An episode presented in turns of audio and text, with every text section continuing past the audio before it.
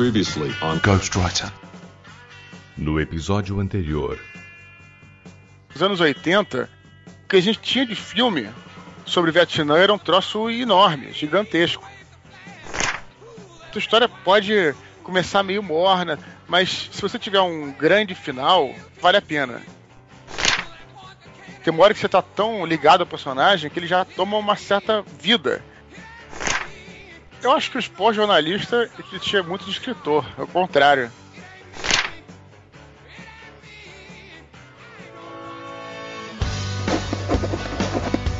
I'm a writer. Well, I'm a writer, actually. I am a writer. Ghostwriter.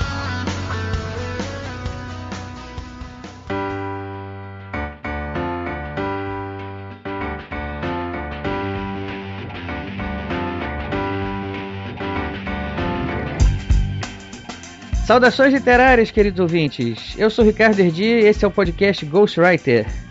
O tema do programa de hoje é a arte da tradução.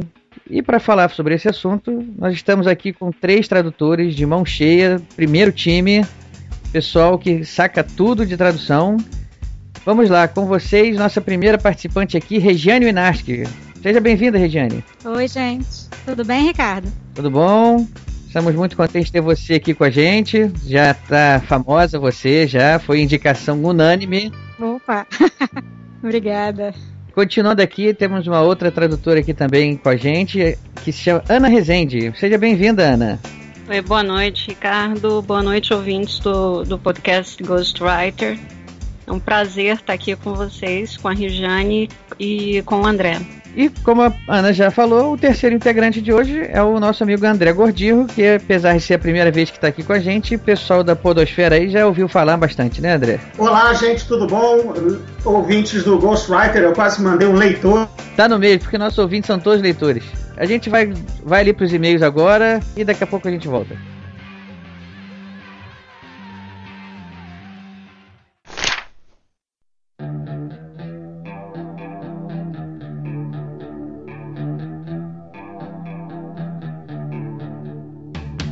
Salve, salve, amantes da literatura! Sou o Rafael Modra, editor do podcast, e sejam todos bem-vindos a mais nova leitura de e-mails e recados. Para a leitura de e-mails, dessa vez, ao meu lado está. Eu mesmo. Salve, Ricardo. Salve, Modena. Demorou, né? É, bom, pessoal, tem que fazer a meia-culpa aí para todo mundo. Para quem tá zangado, frustrado, decepcionado, para quem aprendeu a gostar e agora tá reclamando porque a gente não tá tão assíduo fique sabendo que o problema do amadorismo é justamente esse. Às vezes o nosso trabalho oficial nos consome tanto tempo, coisas novas aparecem, nós temos que dar conta dessas coisas novas, em que infelizmente eu tive que abrir mão um pouquinho do meu tempo e não consegui, na verdade, me dispor a com facilidade fazer o podcast. Mas em compensação, eu me dediquei bastante a esse último e esse programa eu posso dizer para vocês foi o programa mais bem editado de todos ok? Olha. Confie em mim que vocês vão gostar da edição. Isso não é pouca coisa não, né? Pela quantidade de elogios que o podcast recebe na edição, esse é o melhor editar de todos. Então, vamos em frente que o pessoal já está curioso. Para aqueles que não querem ouvir o feedback do programa passado, por favor, pule para o tempo 23 minutos e 30 segundos. Então, manda logo ler o e-mail número 1. Posso começar? Pode. Então, vamos lá. Nosso primeiro e-mail de um velho conhecido, Irlon Silva, carioca perdido em Brasília, 43 anos, analista de sistemas. Saudações literárias Erdi e Modena. Como não consegui escrever a tempo para falar sobre o programa 31, vou tomar a liberdade de aproveitar o ensejo e deixar alguns comentários. Como vocês sempre mostraram maestria na escolha do tema, isso está ficando gostosamente repetitivo, e na escolha dos convidados, que mais uma vez mostraram saber do que falam. Eu não conheci o Anuário Brasileiro de Ficção Científica, mas já dei uma olhada na lista de lançamentos de 2012 e irei comprá-la para ter uma noção melhor de como está o mercado nacional. Sobre o programa 32, fica difícil não tecer elogios. A você pela condução, ao Marcelo e ao PH pela participação e pelas perguntas, é claro, ao convidado. Tive a oportunidade de conhecer o Spore em sua vinda ao Planalto Central. Ele é de uma simpatia gigantesca, além de se mostrar um apaixonado pelo que faz e de ter um carinho todo especial pelo seu público. Saber um pouco mais como ele faz para desenvolver suas histórias foi muito legal. Você fala que deixou a Batalha do Apocalipse um pouco na estante, apesar da curiosidade em ler novos autores brasileiros. É o, isso o Irlão tá falando para mim, para mim, Ricardo Erdi. Eu digo mais, o Eduardo, vocês do Ghostwriter e a galera do Homo Literatus me fizeram olhar novamente para os autores nacionais, dos quais estava afastado há bastante tempo, e por isso deixo um agradecimento especial a vocês. É isso aí, pessoal do Homo Literatus, outro podcast de literatura bem conceituado, que a gente gosta bastante aqui, né? Pelo menos eu gosto bastante. Vilto. Vilto Reis, isso aí. O, fica o agradecimento aqui do Irlão também. Gostei muito do Zona de Spoilers, apesar de o Sport ter se esquivado o máximo possível, mas entendo, pois com certeza ele deixou muitos leitores com água na boca à espera do próximo livro. Na verdade, o spoiler só se esquivou quando os spoilers in, in, incluíam spoilers do próximo livro. Porque em relação ao, ao Anjo da Morte, ele entregou tudo, ele não deixou nada, não se esquivou não. A ideia era essa. A ideia era essa mesmo. A gente avisou, foi até um programa separado, justamente porque ali ele falou tudo que ele podia falar, tudo que foi perguntado, ele caiu dentro. É spoiler para quem ainda não tinha terminado de ler ou de ter lido O Anjo da Morte. Continuando aqui, não posso deixar de parabenizar e com muito gosto o Modena pela excepcional trilha sonora do programa 31. Ouvir as músicas temas de Star Trek, Star Wars e Flash Gordon foi deliciosamente nostálgico e para piorar, ele repetiu a dose do programa 32. Glenn Miller, Orquestra, Beatles, The Platters, entre outros, simplesmente sensacional. Parabéns, meu caro Modena. É, mas eu tenho que fazer um adendo aí. Em relação ao Ghostwriter 32, não é muito a minha, não foi eu que escolhi, na verdade. Foi quem escolheu foi o próprio Eduardo Spohr. Porque são as músicas que fizeram sempre referência e citadas no livro do Anjo da Morte. Então eu, eu fui apenas um copião aí. Mas ficou bem feito, ficou bem editado. Parabéns, cabe sim. Vamos lá, grande abraço aos amigos, muito sucesso, vida longa e próspera, Irlão Silva. Isso aí, Irlão, abração para você também. Daqui a pouco a gente volta aí falar com você de novo. Ah, agora é minha vez, vou ler o e-mail da Márcia Olivieri. A Márcia não mandou de onde ela é, profissão e idade, mas a gente permite quando é para mulheres quando é para mulheres e quando é a primeira vez que está escrevendo também. Aí são dois fatores que ajudaram a Márcia a participar do, da nossa leitura. Vamos lá, Márcia, seja bem-vinda. Olá, Ricardo Rafael. Comecei a ouvir o podcast Ghostwriter, que conheci após a entrevista dos colegas Roberto Causo e Nazaré Fonseca. Estou gostando muito, não perco mais. Por favor, continuem assim, de forma independente e com coragem para colocar os pingos nos is, valorizando ótimos livros e escritores. Adorei mesmo o slogan para comprar amanhã. Oh, significa que ela tá ouvindo mesmo, hein? Logo, gostaria de convidá-los para conhecer o meu romance de literatura fantástica, O Portal de Capricórnio, publicado pela Anadarko Editora, que é uma trilogia com foco em viagem no tempo, onde a grande aventura ocorre há 20 mil anos no passado. Estou esgotando a primeira edição e, no meio da literatura fantástica, venho recebendo muitos elogios. Quem tiver interesse, por favor, basta curtir o fanpage que é. Aí ela deu uma página que eu vou deixar lá no link, pessoal, para vocês poderem né, conhecer a obra da Márcia, para saber mais novidades e concorrer a sorteios de livros. Vou ficar muito feliz de vê-los por lá. Abraço e ótimo programa, Márcia Olivieri. Então eu vou deixar, pessoal, lá o endereçozinho da fanpage dela no link para vocês poderem ter uma encontrarem com mais facilidade. Então, vamos lá. Obrigado, Márcia autora do livro O Portal de Capricórnio. Continuando, e-mail 3, do nosso também ouvinte assíduo Rafael Botter. 24 anos de Ibitinga, interior de São Paulo. Saudações literárias Ghostwriters. Fazia muito tempo que não escrevi para vocês, mas agora com o um novo episódio do Anjo da Morte do Eduardo Spohr é merecido enviar uma mensagem. Quando se trata de Eduardo Spohr, pode crer que é sucesso garantido. Li todos os livros dele e a cada novo livro lançado vemos uma evolução tremenda na sua escrita. Não quero me alongar no e-mail, só quero deixar meus parabéns pelo episódio e os convidados mandaram muito bem no podcast. Abraço para todos. Rafael Botter. Botter, abração para você também. A gente sentiu sua falta aí. Manda mais e-mail pra gente. Abraços, Botter. Bom, vou ler aqui uma bíblia, tá, pessoal? Então. Opa! Vamos lá. É um e-mail de Felipe Loureiro, 24 anos projetista e estudante de arquitetura e urbanismo em Guarulhos, São Paulo. Saudações literárias, meus caros. Como fiquei devendo da última vez, seguem meus dados, que é o justamente Felipe Loureiro, 24 anos, projetista tatatá tá, tá, lá de Guarulhos. Como de costume, excelente programa. A Batalha do Apocalipse e a série Filhos do Éden são alguns dos melhores livros que li ultimamente. E no gênero fantasia, são com certeza os melhores. Uma coisa que admiro muito no Spore é a sua sinceridade e honestidade com sua obra e com os leitores. Há com certeza um grande amor e envolvimento entre o autor e seu universo, além de que o Eduardo é um cara muito simpático e acessível aos fãs. Seja para tirar dúvidas, responder perguntas aleatórias de indicações de livros, ou mesmo para responder um Isso aí é um spoilerzaço, cara. A obra do Eduardo me dá um sentimento de patriotismo literário muito grande. A Batalha do Apocalipse e Filhos do Éden não devem nada à literatura internacional, em alguns casos até a supera. Quando vi pela primeira vez a edição de A Batalha do Apocalipse, tornei-a por literatura estrangeira, pois o Rio é uma cidade famosa internacionalmente, e até pensei que fosse uma história cheia de estereótipos. Mas qual não foi minha surpresa ao ler a orelha do livro e descobrir que se tratava de um livro nacional, e um excelente livro. Parabéns pelo programa sobre Anjos da Morte livro que me fez chegar atrasado algumas vezes no serviço porque eu ficava aguardando o próximo ônibus para poder ir sentado e ler. E obrigado por fazerem uma zona de spoilers. Eu também estava chocado com o Zack, soltei um sonoro PQP quando foi dito todo o lance do Craig e da arma e concordo com o PH a respeito do Levi. Ainda que eu entenda a justificativa do Spore a respeito. Levi e Urakin são uma dupla sensacional por suas diferenças e seria muito legal algum conto com os dois.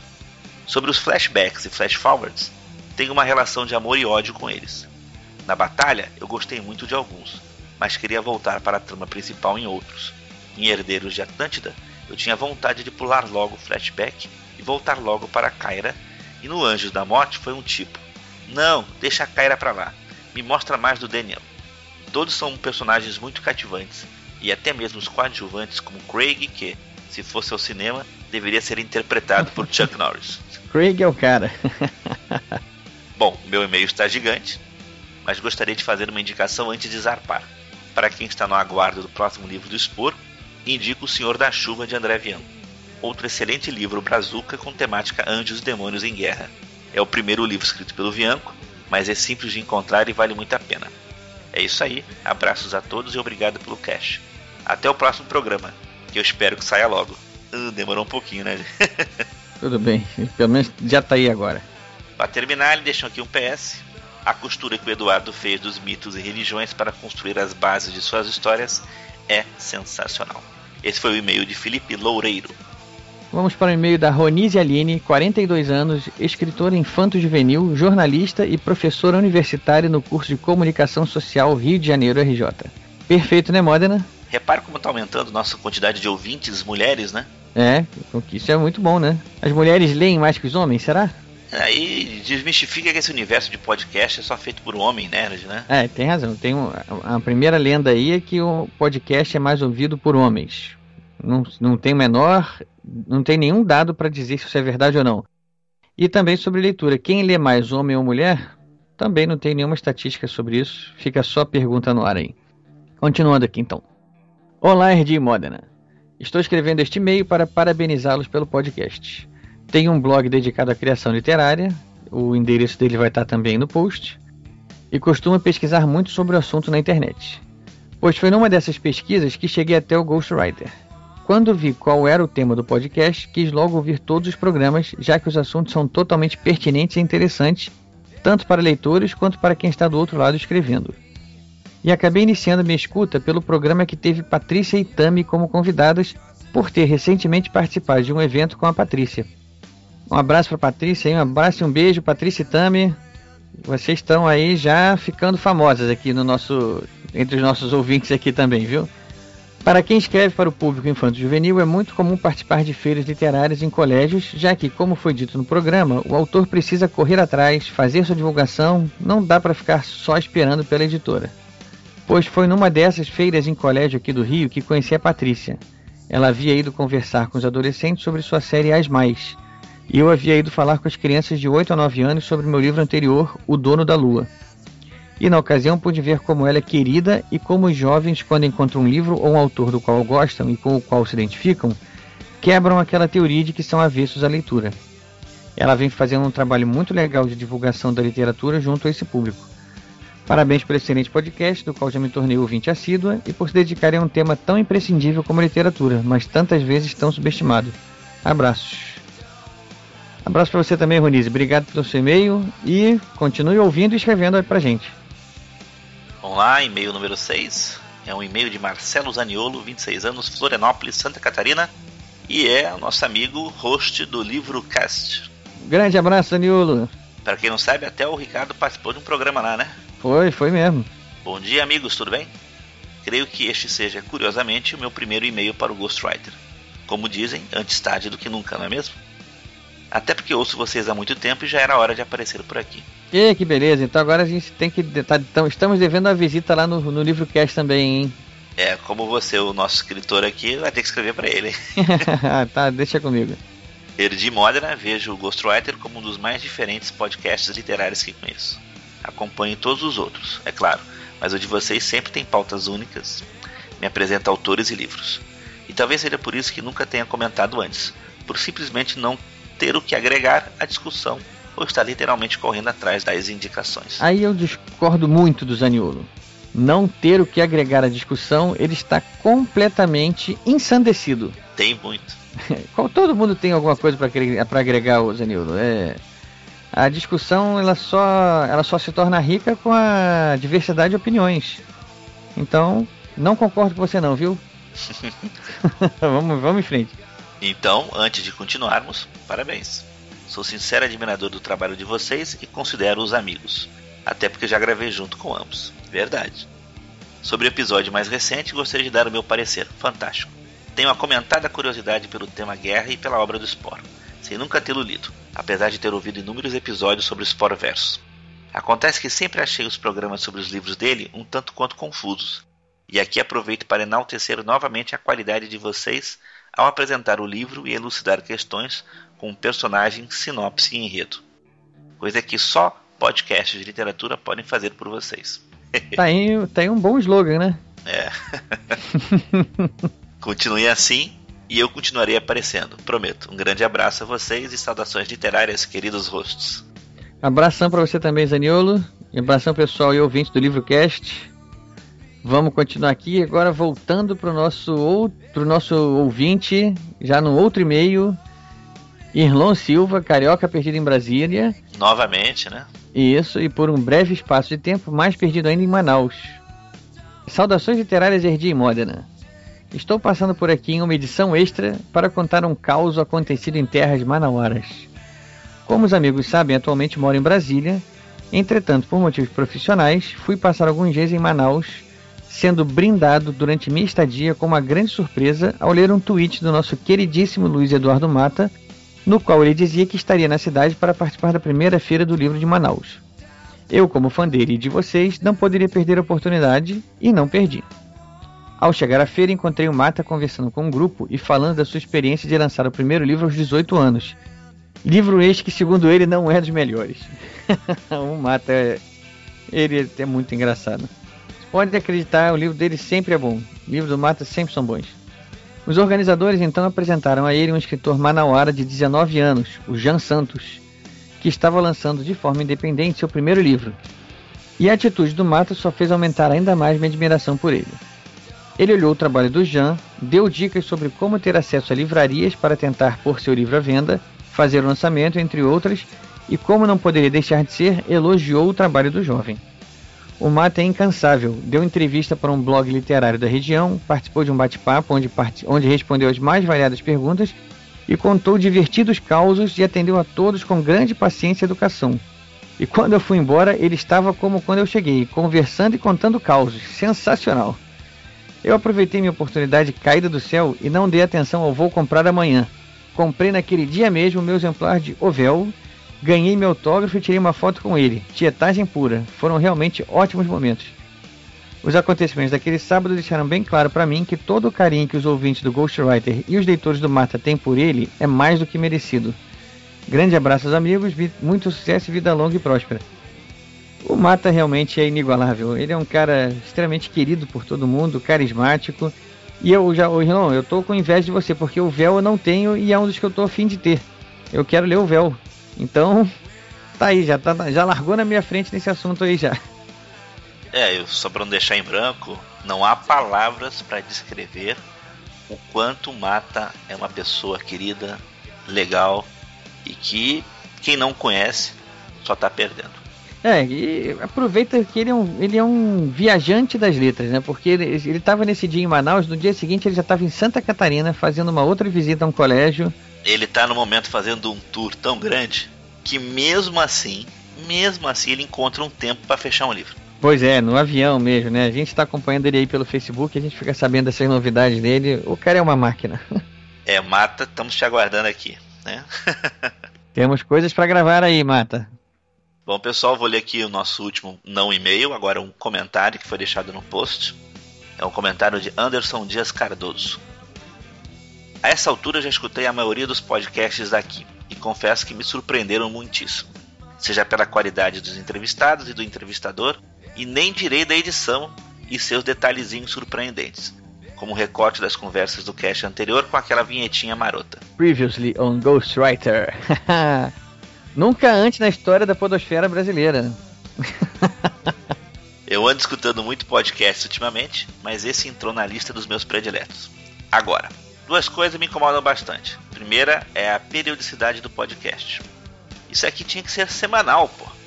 Eu fico voltando aqui para ver se tem coisa nova, mas acabo me frustrando. A outra é que também sou um daqueles que acham que vocês deviam ter ao menos outra pessoa como entrevistador. Serão mais possibilidades, mais pontos de vista. Coloca o Modena para ajudar nessa bagaça aí. O cara é bom e carismático também. Bom, acho que é isso. Abração para vocês. O, o, Anderson Dias Cardoso, o Modena tá te pagando quanto, hein? Pra, pra só elogiar ele assim? Esse comentário foi feito por mim, deve ser, né? um alter ego. Anderson, tem que te explicar uma coisa como o motivo que te frustra é o mesmo motivo pelo qual eu não posso ficar falando o tempo todo ou aparecendo nos programas. Chama-se o tempo. Tá um pouco complicado eu arranjar meu tempo, né, com o trabalho e o podcast. E se eu tivesse que ainda participar dos programas, para ser bem feito, eu teria que dar sempre uma estudada, me comprometer com a pauta. É, isso demanda um tempo além da gravação que nesse exato momento eu não tenho.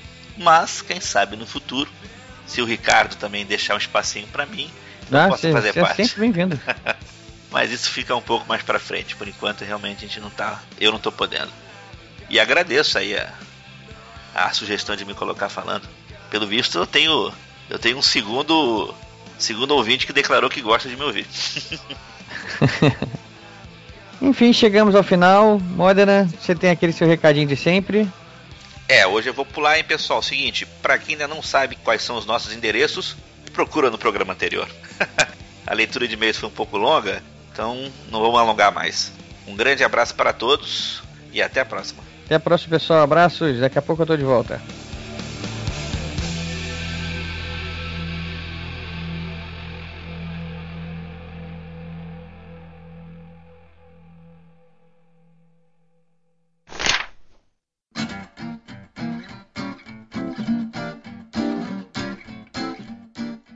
Então, pessoal, a gente está aqui de volta, então, falando hoje sobre a arte da tradução.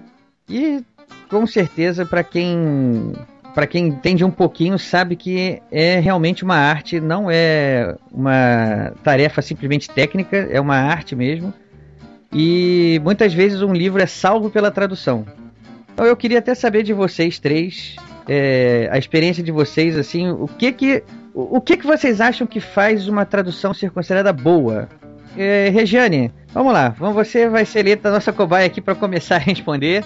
Olha, eu acho que uma, uma tradução boa, ela antes de tudo tem que respeitar o autor. A gente tem que é, entender o, o, a forma como o autor escolheu para escrever o livro dele, que afinal de contas o livro é dele, e a gente tem que seguir isso, respeitar isso no nosso trabalho. A primeira coisa que a gente tem que sentir no livro é a voz do, do, autor. É por isso até que eu, eu, pelo menos, demoro um pouco a embalar numa tradução, porque nas primeiras páginas eu estou sentindo ainda como é o jeito dele se comunicar para eu poder tentar acompanhar da melhor maneira possível. Outro dia eu li um artigo da Ana e ela estava falando que justa, a gente não, que o tradutor não traduz palavras, ele traduz sensações, né? É verdade. Como é que funciona um pouco mais isso, Ana? Você que escreveu o artigo aí que eu acabei lendo. Uhum. Para você, como é que é essa história você de não traduzir o texto sim em si, mas traduzir as sensações que estão ali? Não, eu acho que tem a ver com o que a Regiane falou, essa questão da voz do autor. Eu, pela minha experiência, eu chamo de estilo do autor, né? Você entender qual é o estilo do autor, quais são as características, o que, que ele quer passar e tentar reproduzir, na verdade, e isso é alguma coisa que eu tenho defendido nos últimos anos, entender o estilo do autor e tentar reproduzir aquelas sensações, aquelas imagens que ele cria para o leitor na língua uh, original do texto, né? Tentar reproduzir isso para o nosso público, né? Tentar reproduzir isso para o nosso público em português. Na verdade, a gente tem dois polos que a gente tem que respeitar. Por um lado, o autor do texto original, por outro, o nosso leitor. E aí, a, o problema justamente tem um abismo entre um e outro né? Até que ponto aquele leitor, aquela experiência, muitas vezes um livro é traduzido 10, 20, 30, 40 anos depois, às vezes é, é, é uma realidade muito diferente. Né? Eu sempre fico pensando, eu agora estou traduzindo um livro que se passa em Manhattan. Até que ponto um leitor brasileiro tem essa experiência de Manhattan, né? Quer dizer, como é que você vai fazer isso e transformar uma coisa familiar para ele, né? tornar familiar, quer dizer, aí você tem expressões idiomáticas, tem expressões muito específicas dali da, da região que você tem que transpor. Eu acho que é isso. A tradução, a boa tradução é aquela que respeita o autor do original e respeita o leitor, quem vai ler o texto já vertido. E aí, claro, o, o tradutor ele é uma figura que está na corda bamba, né? Ele está tentando se equilibrar entre um e outro. É, vou perguntar um pouco também, que é o que a gente quer saber. Nosso ouvinte... Eu não dei minha resposta, diabos! Ah, então vamos lá, gordinho. Por favor, por favor. Eu acho que há dois tipos de tradução. A de boa tradução. A tradução invisível e a que tem que deixar sua marca. A invisível é aquela quando o autor não tem lá aquele grande estilo.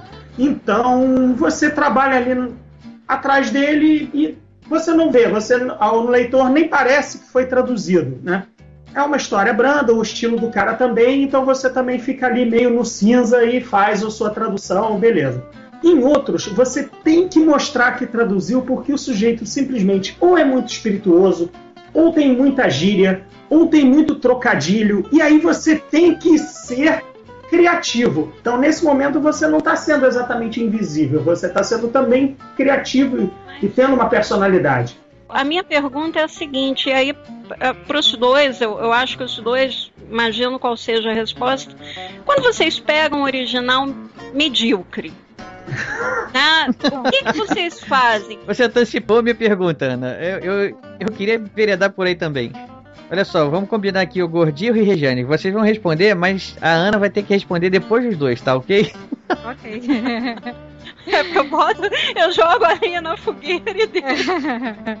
Vamos lá então, Regiane. Quando o original é ruim, eu acho que a gente de qualquer maneira tem que respeitar o, o autor. Não dá para escapar disso. Mas como a Ana falou, a gente também tem que respeitar o leitor. Então, acaba que a gente tem que dar uma. E respeitar o português também, né?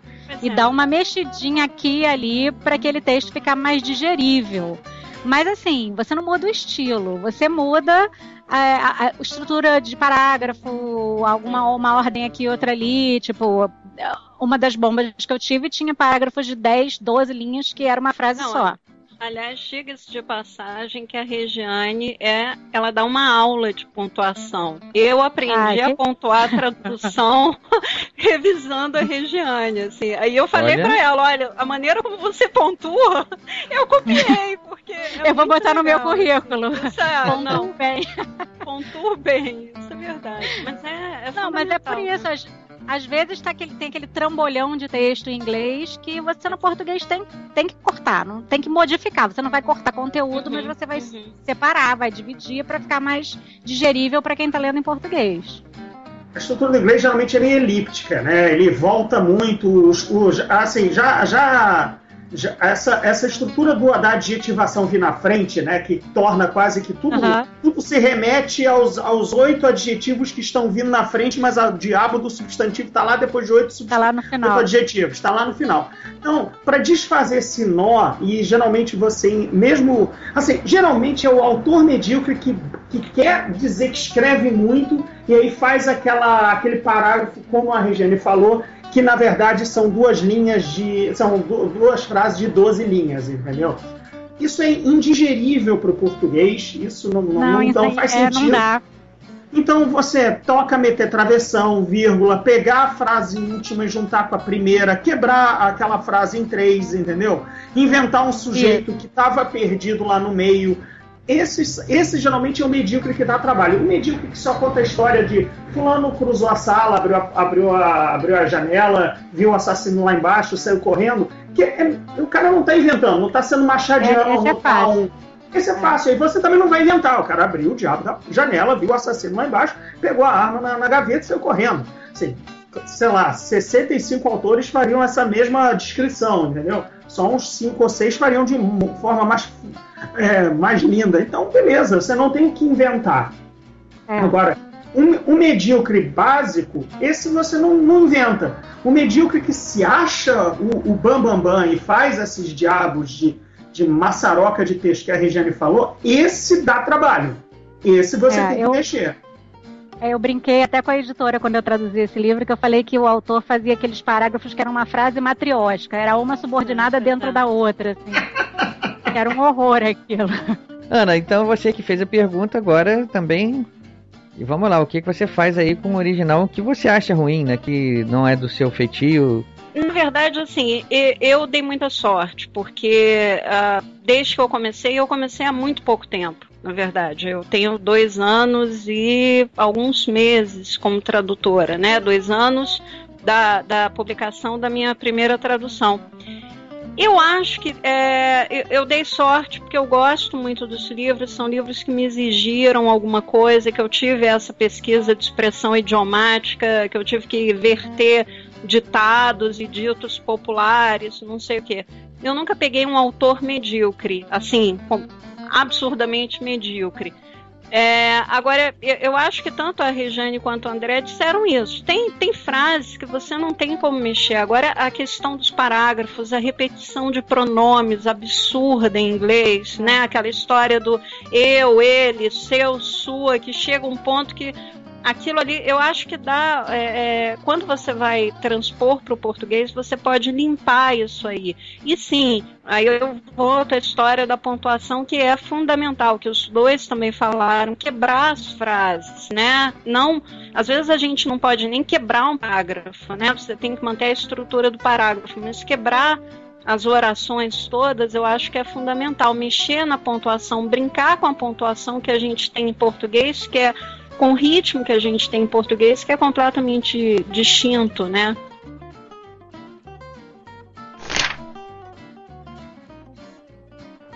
O original veio de fora. A editora comprou os direitos, vai publicar aqui, entregou o original na mão de um tradutor. Esse tradutor vai entregar para um revisor ainda depois do trabalho dele? Não. Não? Ele devolve para o editor, devolve para a editora.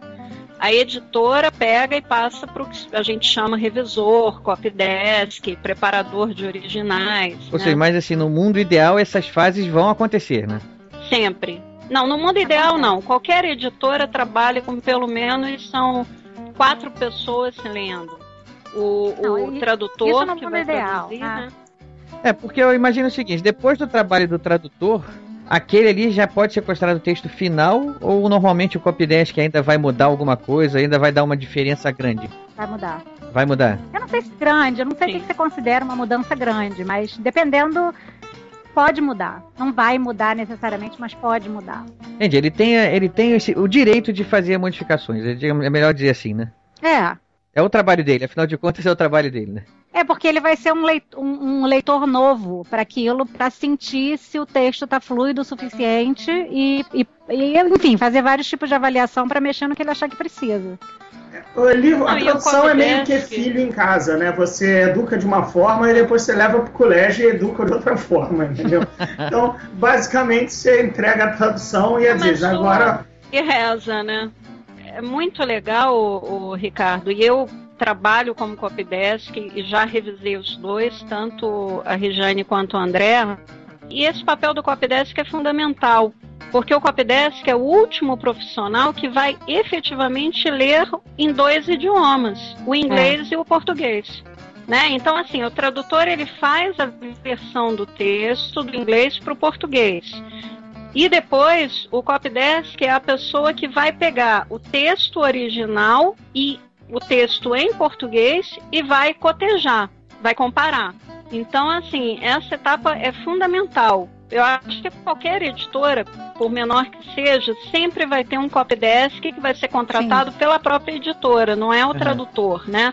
Por isso Sim, que às sim. vezes a gente, e tanto a Regiane quanto o André fazem isso, eu também faço, a gente fica às vezes apavorado, porque volta aquela história da frase. Você diz assim, poxa, tem uma frase aqui que eu tenho que falar errado.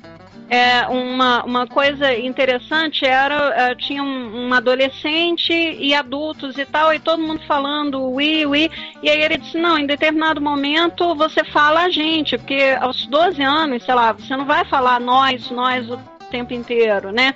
E aí bota essa observação, porque o copydesk também, é, ele tem que ter sensibilidade para o estilo do autor, para o estilo do tradutor né, respeitar o que, que o tradutor viu de, de legal, assim.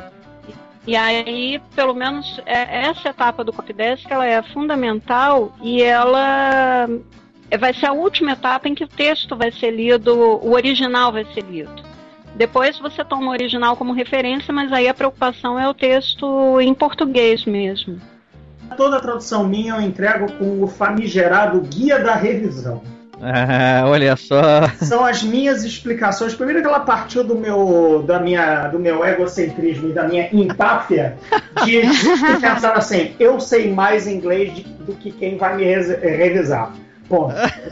Aí então eu comecei a Muito bom, Godinho, muito bom. justificar as minhas, as minhas, as minhas soluções. Acaba que depois, com muitas doses de modéstia, por exemplo, a Ana sabe muito mais coisas de inglês do que eu. Levei dois ou três safanões nas minhas, nas minhas, nas minhas assertivas e, e o meu manual foi pro saco. Mas brincadeiras à parte, o fato é que você pelo menos tem que. Você não vai dialogar com a pessoa que vai te, te revisar. Às vezes É. você até conhece, graças a Deus, mas você, como eu disse, entregou a tradução para Deus. Esse diálogo não seria uma coisa boa, Gordinho? Esse diálogo não ajudaria a trazer. a- Não dá tempo. Não dá tempo. Não dá tempo. Você tem 400 laudas para copidescar em três semanas. É pouco tempo. E, e, e, assim, a gente tem que pensar uma coisa. É, alguns tradutores hoje têm Facebook, tem, tem Twitter, tem e-mail acessível e tal, você conhece. Outros tradutores, a gente tem colegas que moram numa ilha, não sei da onde, lá no meio da, sei lá da onde, porque eu sou péssima em geografia brasileira, então assim, sei lá, falar, não vou falar de ilha, mas no interior da Bahia e que não tem acesso e que não querem. Eu já vi casos de é, tradutores que tiveram a oportunidade de ver o copydesk e disseram, olha, eu não tenho tempo para isso. Então também nem sempre, às vezes a- acontece isso. Não é o caso do André e da Regiane que fazem observações que são super assim detalhistas e às vezes botam uma observação, olha, no original corrigem o original. Né? Isso é uma outra coisa legal. Tanto a Regiane quanto o André às vezes chama atenção, olha, o original está errado. Né? E aí o copydesk tem que ter, agradece a Deus ter tradutor que tenha esse cuidado e tem que ter a sensibilidade para confiar no tradutor também. Ah, né? sim, eu tenho, Então- eu tenho um autor que errou o nome do, do personagem que acabou de sair do, sair do quarto, mas na verdade ele, ele errou o nome e ele permaneceu. Tipo, não, peraí, gente. Fulano acabou de sair, é o Cicrano que ele queria dizer, até porque o Cicrano não tem a habilidade, sei lá, de voar, entendeu? É Assim, é, mas foi um errinho, mas é errinho que o autor comeu e o agente comeu, todo mundo comeu lá fora. Você pode evitar, E o Copydesk lá fora comeu também. Comeu, mas você, sei lá, é a 89 pessoa a ler aquilo, né? Então, na fila, né? Você, será que você foi o único a anotar? Então, beleza, né? É, eu tenho, como eu faço muito fantasia, os caras geralmente, esse então que se acham aí o arrobo da criatividade, eles inventam nomes para roupas diferentes, para termos de reis e príncipes diferentes, tudo muito bonito, parabéns. Só que às vezes o cara esquece e, e, e erra. Ele próprio termo é. disse, gente, esse aqui não é, esse não é o termo para bispo, esse é o termo para feiticeiro. Ele errou, né? Ele não chamaria o outro fulano dessa forma. Aí você tem que explicar por que você vai mudar um negócio que, sei lá, uma pessoa não está nem nessa, nem, na, nem tá nesse clima, entendeu? Uhum. É, só é. vai passar os olhos no seu, no seu inglês, no seu português.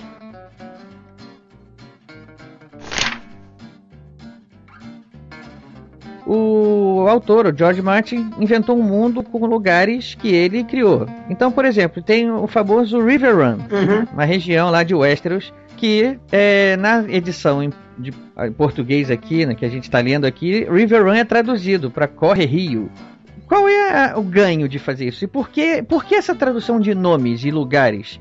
Isso é uma é, escolha da editora, isso é uma escolha do tradutor, ou seja, por que, que isso acontece? Se for, se for combinado, é, ou se for mandado, assim, olha, traduza todos os nomes em português. Sim, senhor. Olha, é ah, não, possível, traduzir. É? Ah, não traduza porque a gente acha brega. Ah, sim, senhor. É meio que assim, entendeu? Afinal, é o, o cliente é a editora, entendeu? É, mas por aí, tem caso. Nesse mesmo, nesse mesmo livro, tem Harrenhal que não é traduzido. É, é. é, o salão do Harren, que é o rei, é o Harren. Harren III, o, o Harren the Black, né, que criou o Harren Hall. É, River, Run, River Run é traduzido para Corre Rio. Corre Rio, eu não sei nem... É, e, não, Corre Rio e o Winterfell não passou, né? É, o Winterfell... É, ou é, pra mim a regra ou é tudo ou é nada. É, eu tive uma história engraçada que foi o contrário. Eu tinha um livro infanto-juvenil de 9 a 12 anos. E aí eu tinha dois gêmeos, né? Um era um anão, o outro era um gigante. Big Jake e, e Little Jake. E aí eu virei, eu falei, poxa, infanto-juvenil, quer dizer, um infantil, né, middle grade, 9 a 12 anos e tal, eu traduzia como João Grandão e João Pequeno. E aí a editora entendeu que não deveria fazer isso e manteve Jake grandão e Jake pequeno. Então, assim, muitas vezes o tradutor, que, que óbvio que eu não concordei com essa, com essa opção, mas muitas vezes o tradutor é, ele sugere, mas quem bate o martelo efetivamente sobre o livro, né, quem dá fecha e, e dá aquela cara e escolhe a capa e tudo são os editores. Né? Então você às vezes, é, nesse caso, concordo com, com o André, você o, o, ideal era manter, ou faz tudo em português, ah, mas vão surgir nomes que eu não tenho ideia, pô, o cara vai juntar ali dois. Bom, ou você se vira, ou então você já mantém desde o início tudo em inglês. Agora não pode misturar inglês e português. Mas resta saber que tipo de acordo existe entre a editora, o autor, enfim. Porque tem a história, né, do Tolkien. Que ele, ele exigia por contrato que tinha que traduzir todos os nomes. Tinha que traduzir? Tinha. É, o, o autor, isso era exigência do autor. Quando eu li o Hobbit lá na minha adolescência, já isso já. Não vamos entrar em quantos anos teve. É. Mas eu me lembro que eu li uma edição, mas, mas acho que foi português de Portugal ainda, quando eu li. Isso, isso é uma, uma coisa que foi bem marcada para mim, porque eu me lembro que eu li o Hobbit primeiro e eu li o tempo inteiro lá Bilbo Baggins. E quando eu passei pro Senhor dos Anéis, eu peguei uma tradução que já era português brasileiro mesmo. E tava lá Frodo Bolseiro. E eu impliquei muito no início, assim, que bolseiro, é o Baggins. Seguindo o que a, o que a Ana falou, do, por exemplo, ah, o nome não tem nada a ver se vir aí, né? Por exemplo, ah, River Run até tem um Corre Rio, mas aí você vê o Harren Hall. Aí, por exemplo, no Tolkien mesmo a gente tem o Shelob que virou Laracna, que as duas coisas, uma não conversa com a outra em momento algum. Acho que simplesmente o cara resolveu rebatizar ao gosto e estilo dele, entendeu? Uhum. Acho que até o Rivendell virou Valfenda, porque pela, pela descrição é uma fenda no vale, né? uhum. né? E aí... É, porque exatamente, é literal. É. Então isso depende muito de editor, de autor, de contrato, de, de preferência mesmo, né? Chega uma hora, Ricardo, que o tradutor não tem controle sobre a tradução. Quer dizer, a gente está falando aqui dessas etapas. Entregou para o copydesk. Às vezes você tem copydesk. Eu comentei quando eu peguei. Aliás, o primeiro livro que eu peguei da Regiane eu não comentei porque eu morri de vergonha. Eu falei, meu Deus, Regiane vai me matar. E aí, mas o segundo eu comentei, ó, acabei de entregar teu livro e tal. É, o, o, do André, por um acaso, eu comentei antes sem saber que era ele. Mas assim, às vezes eu não tenho tempo, ou às vezes eu digo, olha, peguei teu livro, não se preocupa, vai dar tudo certo, né? É, mas a gente normalmente não tem isso. E aí depois passa pelos revisores, pelo editor e a gente não vai saber. Né? Então, às vezes, dá, eu pelo menos fico super ansiosa. Quando tem um livro que eu tô. É, eu não tive um feedback da editora, embora eu ache que eles gostaram, eu já estou vendo coisas e tal, eu fico extremamente ansiosa em ver o livro.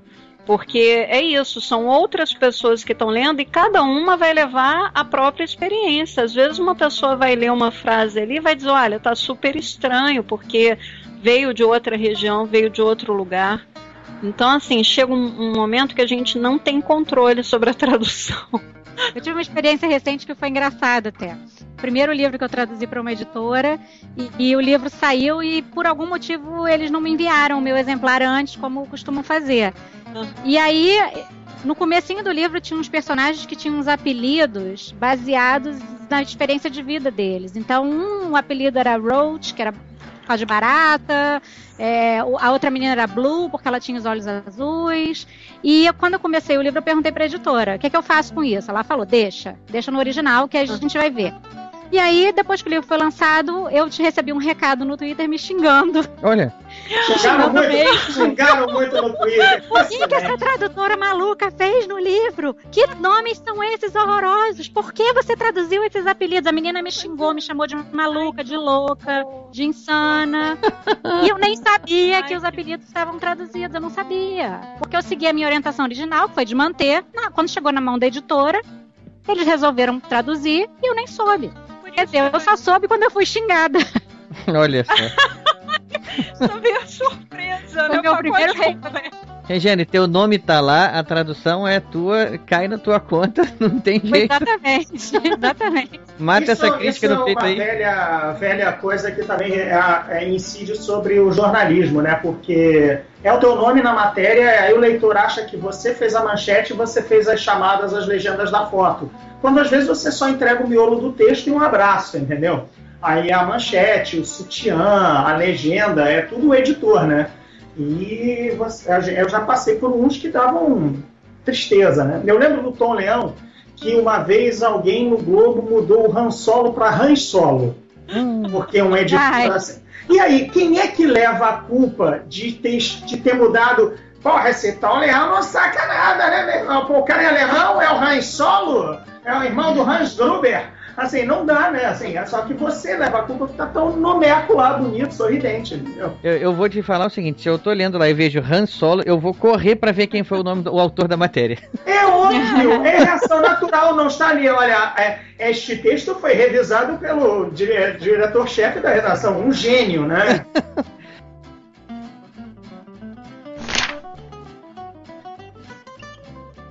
O que, que é um texto difícil de traduzir? Por exemplo, Ulisses. Algum de vocês arriscaria traduzir Ulisses? Não, não- sou tão intelectual a esse ponto. Então, tem- morre gente no Ulisses. Não, não morre. Não morre. O problema é esse, né? Podiam ter matado. tem, tem, como se, tem violência, entendeu? Se não tiver violência, porque violência é bem mais forte que violência. Não tem nenhum escarcel acontecendo Não lá. tem nenhum escarcel. Não tem Tá razão. vendo? Não, não, não. não, não. Fácil. Olha, não tá acontecendo nenhum escarcel numa ravina, então. Eu acho que o texto mais difícil de traduzir é o texto ruim. que, né, aquele assim que você vai ter que se desdobrar. Por outro lado, é, eu jamais é, é, traduziria Ulisses. Eu confesso que eu parei na página 25 da edição original e nunca mais voltei. Eu acho que tem uma questão que, que é uma coisa que eu, eu, eu tenho batido nisso. Eu vou até falar sobre isso na, na coluna lá da, da Galera Entre Letras que é a especialização, a especialidade do tradutor. Uma das coisas mais legais quando você lê um, um texto da, da, da Regiane ou um texto do André traduzido é a paixão que eles colocam no texto. Os dois são especialistas de ter, em textos de fantasia, então você pega assim uma série é, é, que eu acho que é maravilhosa e que está arrebentando. Então assim, sucesso a gente tem que dar nomes que a série dos 16 luas são quatro livros, 16, 17, 18, 19, que a Regiane traduziu com uma tal paixão. Assim, é, eu tive a, a, sorte de copidescar e eu vejo meu filho lendo o livro apaixonado. E aí ele disse: Nossa, mas como é que a pessoa fez isso aqui? E às vezes eu lembro que no original não estava tão interessante. Né? Então, assim, é, é, essa questão da especialidade aqui, acho que nenhum de nós é especialista em, em Ulisses, né? Ou em clássicos e tal. Quer dizer, eu, eu tenho, tenho uma coisa acontecendo paralela, porque, na verdade, a minha especialidade acadêmica é o idealismo, o romantismo alemães e tal. Mas, assim, é, o texto difícil para mim é um texto ruim e eu jamais traduziria. Eu gosto de traduzir aquilo que eu traduzo com paixão, que eu leio com paixão, um texto que, que eu me identifique. É, a Ana falou, mas não falou que é, não é só o texto ruim, é o texto que a gente não gosta também. É muito pois difícil é. você traduzir aquilo que você não gosta. E ah, assim, eu, eu tive uma experiência recente de traduzir uma coisa que eu não gosto Ai, e, e, foi, e, foi, uma novela. E foi muito eu difícil. Tive duas. Assim.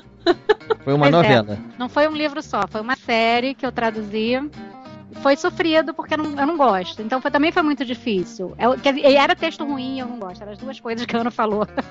Não, e aí a gente Mas... acha que o texto é pior, né? É pior do que. É, o texto fica pior. É. Acho que quando você faz aquele seu certo nome, entre muitas aspas, né? Também já sabem o que vão é. passar para você, né? Assim, ah, olha, pô, o cara é o melhor na pizza de frango com catupiry e calabresa. Vamos mandar ele fazer uma pizza portuguesa, entendeu? Ah, não dá, entendeu? O cara faz a pizza calabresa como ninguém, ele adora pizza calabresa. Então me mandem pizza calabresa. Claro que um desafio ou outro é legal, mas tem, tem coisas que não, não vão colar. Por exemplo, é, quem me conhece sabe que eu sou um, um fanático belicista, etc e tal, militarista, blá blá blá, bibibi. Eu estou fazendo meu, minha primeira biografia de um soldado, não vou entrar muito, muito em detalhes. Ótimo, entendeu? Um monte de fuzil um monte de situação real, sabe? Iraque, não tem dragão, não tem feiticeiro, não tem ó meu Lorde Senhor, entendeu? Tem até ó meu Senhor Comandante, porque afinal, hierarquia, estamos aí para isso mesmo, né? É, mudam-se as armas, mudam-se as atitudes, a, a, guerra é a mesma e a vontade de matar o outro só não mata com dragão, ou feitiço, mas mata com a M60, etc e tal. Mas enfim, pelo menos é outra coisa, é hoje, sabe? É, tem iPhone, tem tem helicóptero, tem carro, sabe? Tem uma lanchonete que existe, né? Tem uma, uma comida que existe que você tem que pesquisar, de repente, que era a comida favorita do cara lá no meio do Texas, que era o salgadinho que ele comia antes de para um rodeio. Quer dizer, é uma outra pesquisa que você, que você já na fantasia você já não faz há um tempo, porque é o seu. Você já faz de costas, entendeu? Então, é aquele desafio. Mas ainda assim tem a ver com a cara do tradutor. Não me, não me, não me colocaram um livro de autoajuda ou um livro de sociologia que defenda as favelas, entendeu? Nada daquelas coisas que eu não gostaria de fazer. Não, e aí tem, mas isso é fundamental, a sensibilidade do editor, né? É, às vezes, assim, é, eu, a, a Regiane, acho que de todos nós é a mais versátil, porque ela faz não ficção, ela faz ticlito, um faz bem. A Regiane é a rainha do erótico, eu não queria dizer isso, não, né? Mas pelo Regiane faz Deus, erótico. É a rainha do chicote. Peraí, vamos contextualizar isso aqui, peraí, vamos... Vou, vou, é, olha, a edição vai ficar um primor quando chegar nessa parte. né? Vamos, vamos... Momento assim. Não, foi uma tradução e acabou, está selado para o resto da minha vida nunca mais. E você fez putaria? Todo mundo se empolgou! Regiane, explique isso aí pra gente. Ana, fala sério, Ana. Não, vou traduzir uma trilogia erótica, cara. Mas foi uma Não, trilogia logo. Toma aí, tô. Uma três vezes, três, três vezes sem sair de cima, que beleza. Que beleza. Mas já passou, já tá, já tá enterrado, já, já está no meu passado. Não, mas, mas Mas é, ô, Regi, é isso, isso é decisão mesmo. Não faço, não faço, não faço, é isso? Não, na verdade, não é minha especialidade. A maioria dos livros com que eu trabalho não é erótico. Foi uma necessidade da editora. E eu topei pra quebrar o galho pra ela e pra ganhar dinheiro, né? Lógico. Eu fui muito bem paga por ele, isso eu tenho que dizer. Eu fui muito bem paga. Sacanagem, sacanagem é só se fizer bem pago, né? Sacanagem, eu tô- até faço, Não, mas tem que depende. pagar. Não, coisa ruim eu faço se for muito bem pago. Olha aí, Pagando bem, que mal tem? pagando bem, né? Que mal tem? Mas eu, mas eu tenho que dizer que não te- eu não sou rainha de coisa nenhuma, porque é uma experiência única, não tem nada a ver.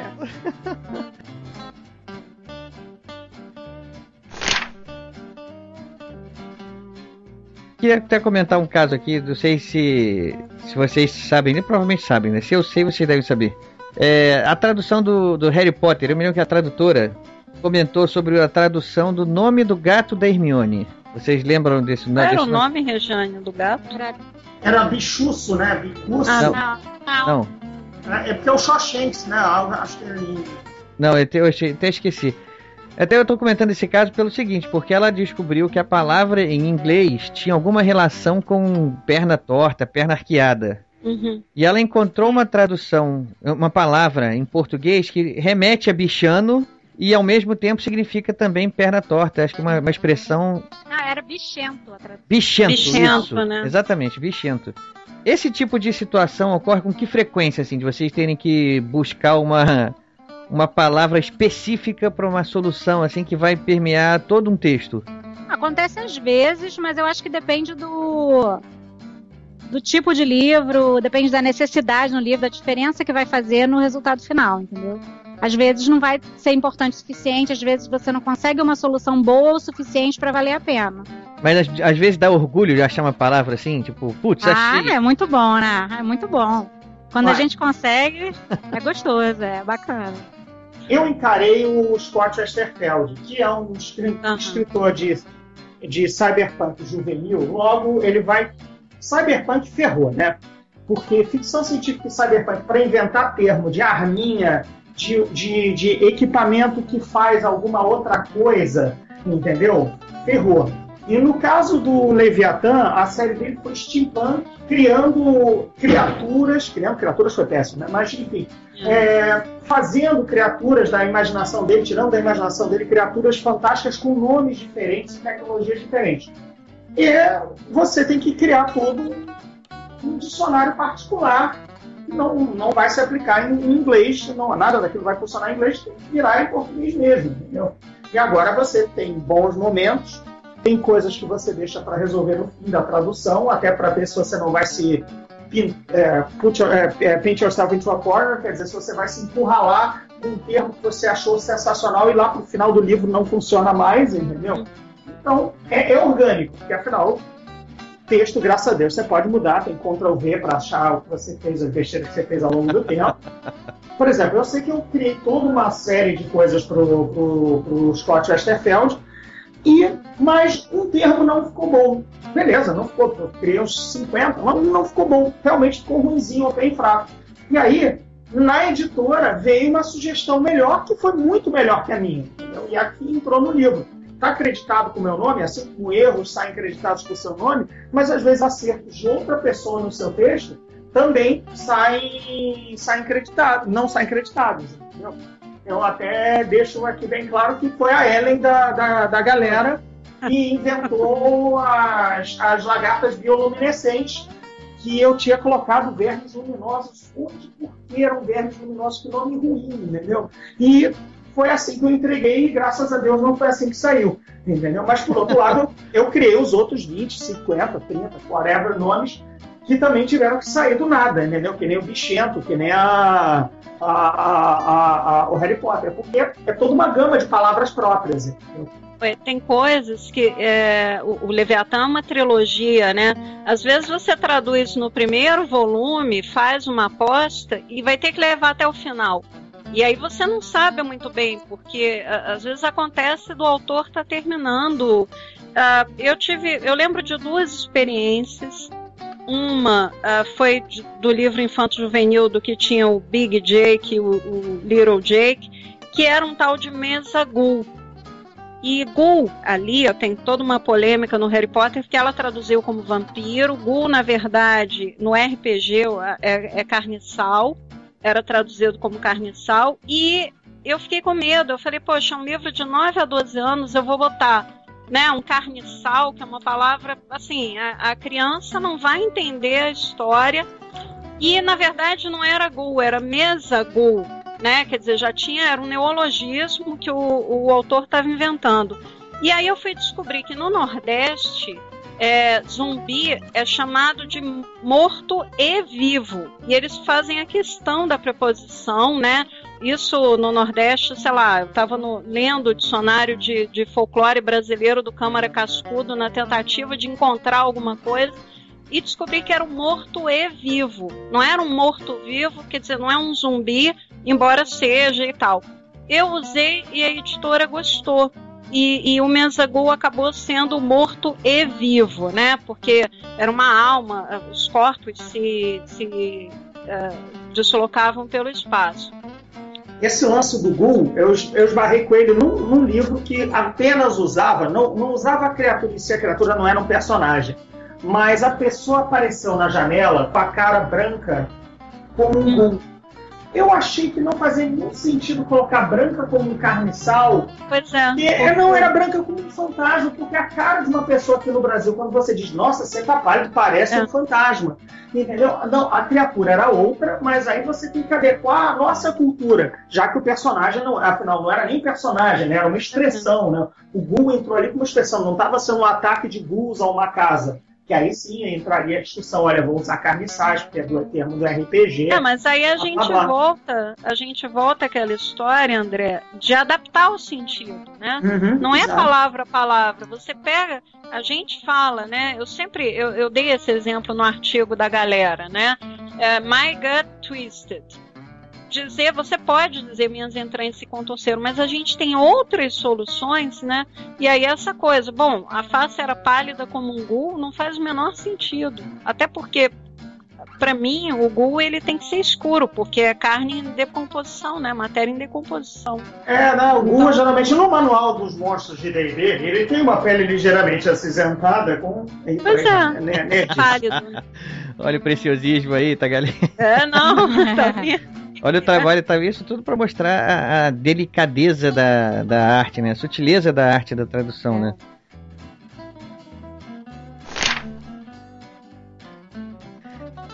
Isso não é uma condição para um, um bom tradutor? Ele também ser um bom escritor? Eu não sei. Uh, uh, eu tenho algumas tentativas de livros, mas que nunca levei adiante. Eu venho de uma família de escritores, né? Raquel de Queiroz, Pedro Nava, são todos a Raicha Alencar e, e eu cresci, são referências com as quais eu cresci, mas eu nunca tive vontade de escrever. Eu acho que se, se eu tenho alguma qualidade é o fato de ser uma grande leitora, uma leitora disciplinada. Todo dia eu acordo, eu tenho duas horas de pesquisa, duas horas de leitura de textos originais, de clássicos em português. Eu vou lá reler José de Alencar, Machado de Assis e, e vou ler Daniel Galera. Quer dizer, eu tenho essa disciplina de leitora. Eu durmo antes de dormir, eu tenho que ler, mas escrever não. Eu nunca, embora eu tenha alguns rascunhos, mas eu nunca tive vontade de publicar um livro, por exemplo é o não. tradutor acaba reescrevendo o livro de outra pessoa, né? Porque na marra você aprende, até com bons autores e com os autores ruins que você traduz, a estrutura, né, ritmo de ritmo de descrição de cena, pode até não ser o seu estilo. Aí, na verdade, você está é, além de ler, ler, ler fora do que você está traduzindo, você está lendo um monte de coisas, mas quando você traduz, você efetivamente reescreve o livro de outra pessoa, né? É uma experiência curiosa, sabe? Assim, é, se obrigar a fazer o diálogo de outra pessoa, sabe? Com, na, sua, na sua voz ou na voz da outra pessoa. Você acaba escrevendo livros. Não são, não são não é exatamente a sua história e os seus personagens, mas você sei lá, você copiando também você não está, né? Porque uhum. né, você não está apenas sendo um digitador, né? Um, um datilógrafo, né? Você está pensando o tempo todo, né? Você está lendo ali, mas você está pensando e, e dando de, de, não tem como fugir de você dar a sua voz ali, né? É, você está escrevendo da sua forma. Assim, a frase pode até ser simples, né? Assim, He answered the door. Ele atendeu a porta, ele abriu a porta. Né? Sabe? Como você vai fazer isso? Tem alguma coisa sua ali, você está escrevendo de, de, certa maneira. Mas no meu caso, eu estou no meu eterno um terço é, do meu livro pronto. Voltando à pergunta original do Ricardo, o tradutor ele tem que ser um bom escritor no sentido de um bom fazedor de texto, mas ele não precisa ser um bom contador de história, um bom criador de história. O bom fazedor de texto, né? Eu gostei dessa sua tradução do que eu falei.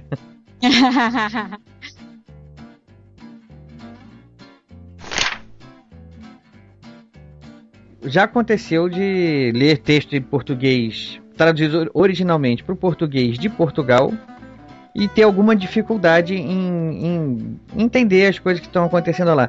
Existe assim a tradução do texto de português de Portugal para o texto português brasileiro? Vocês já tiveram que encarar alguma dessa? Ou isso não é necessário? A editora não faz isso? Olha, acho que via de regra o Saramago foi, foi publicado Mia Couto. Eu acho que eles são publicados é, como no são original, publicados né? lá no original, é. O que aconteceu no caso do, do Guerra dos Tronos especificamente, isso a, a Leia deixou, foi uma adaptação de um texto sem, sem né, e aí é um, é, até um pouco mais grave, sem uh, o aviso, o tradutor ele cedeu os direitos e aí a editora faz o que quer. A editora portuguesa transferiu e o que supostamente houve foi uma adaptação ao estilo do português brasileiro né? Mas eu acho que é um caso, assim... Bem peculiar, né? Bem é, é, é um caso único, é.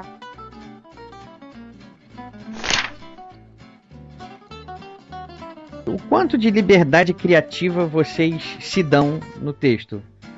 Por exemplo, vocês falaram muito sobre isso também, mas de um texto ruim, vocês propositalmente tentam melhorar aquele texto ou vocês acham não é a minha função? Se o cara escreveu assim, eu vou tentar ser o mais fiel possível, que é isso é o melhor que eu posso fazer por ele. Não, acho, a gente, não, acho que a gente só falou em tornar palatável ao português, mas é. interferir, melhorar é. o cara, não. Mas tornar palatável o tal do parágrafo, os parágrafos é, Regiane de uma, duas frases em, em, em, uma página, entendeu? Assim, é uma massa.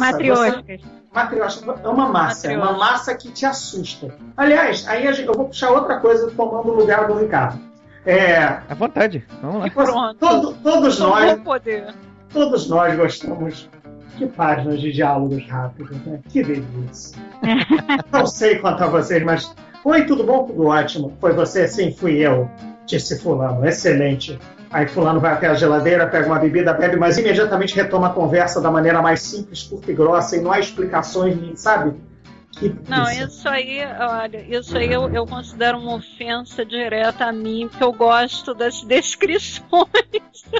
Olha aí os estilos eu aparecendo. Gosto, na verdade, não, é, é, é, muito engraçado, porque eu já tive a oportunidade de, de até comentar isso com vários colegas. É, é, é a diferença de quem se forma é, no inglês americano e no inglês britânico. Na literatura americana, quer dizer, tem exemplos, claro, né? De, de, eu acho que Mob Dick é um livro muito mais descritivo do que, do que com diálogos. Mas é, é muito engraçado que eu gosto muito da descrição. E exatamente os livros que me passam, e, e o, o caso do David Levitan, ele é um autor Uh, americano, então ele, ele mescla diálogo, mas ele mescla muita descrição e outra coisa, descrição de sentimento né? Então a fulana lá, ela vai abrir a geladeira, mas ela tá com a mão suada, ela tá tensa, ela tá pensando no rapaz invisível, ela tá preocupada com o irmão que tá tentando, tá dando em cima de um vizinho, não sei o que. Eu gosto, eu particularmente, é, a gente estava falando também de experiências ruins, né? Meio de roubada, livro que você não gosta muito. Eu sou, sou uma, uma tradutora e os meus editores têm sensibilidade para entender isso, eu sou uma tradutora que eu preciso de frases maiores. Eu, um livro só de diálogos me mata. Eu não consigo, eu fico deprimida, porque eu gosto de desenvolver frases. Uh, às vezes os colegas me pedem ajuda e dizem é, assim, eu, Digo, a primeira coisa que eu falo, olha, tudo bem, eu posso até te dar a palavra, mas me dá a frase completa e aí eu vou contar uma história, eu recrio aquela frase ali, né? Então, assim, é muito engraçado essa questão de diálogo. Se eu pegar um texto muito duro, né? Muito só pá, pá, pá, só aquele diálogo, aquela troca mesmo, né? De frase em frase. Isso me mata. Ah, Gordinho, então, editores, livros de diálogo, Gordinho. Não, não, não, não é isso não. Olha só, você já viu que é mulher traduzindo, né? Porque ah, só, ah, não é, não é descrição de lugares, mas de sentimentos. Isso é DR. Isso é DR, exatamente. Eu, eu pensei isso na É, hora. tá, você- você- eu, eu levei as mãos à testa, né? Assim, Eu fiquei de- desesperado, assim, meu Deus. descrição de sentimento é montante na fuça. Abre o crânio até, a- até, a- até o meio do externo. A gente agora vai entrar numa discussão de gênero, porque assim, abre parênteses, eu sou especialista em história do exército, tá? A minha especialidade, a única coisa é que eu atiro, mas não gosto de armas de fogo. A minha especialidade são armas brancas. Então venha conversar comigo sobre um sabre, né? Sobre golpes, cutiladas e o escambau. Eu sou muito boa nisso. Agora, é, é- essa é uma questão é, engraçada também, ah, só provocando o gordinho, essa questão de gênero. Porque eu, durante muito tempo, só copidesquei mulheres. E aí eu disse assim, vem cá, qual é o problema com os homens? Vocês acham que eu não tenho... E aí eu comecei, eu copidesquei o Gordirro e, e comecei a copidescar mais alguns homens. E aí é muito engraçado, porque ah, às vezes você recebe o feedback da editora e ela diz assim, nossa, mas aquela parte do navio ali, você corrigiu o tradutor? Eu falei, claro, porque eu sabia que aquela parte específica, né? Eu sou especialista em histórias de piratas. Então, fale comigo, né?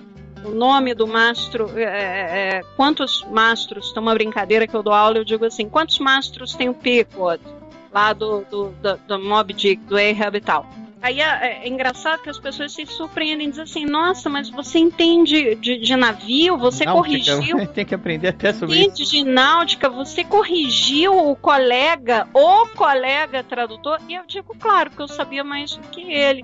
Então, assim, é muito engraçado que tem essa coisa da descrição, mas é, tem toda uma tradição britânica, né, que começa a estar na origem da fantasia, George MacDonald e tal, que escreviam 10 páginas sem que houvesse um diálogo. Mas essa questão do gênero é, é, é interessante, de como é que livros, por exemplo, com muito sangue, com muita violência, a maioria desses livros é traduzida por homens. Aí eu digo assim, poxa, eu também queria matar, né? Agora estão me dando alguns assim.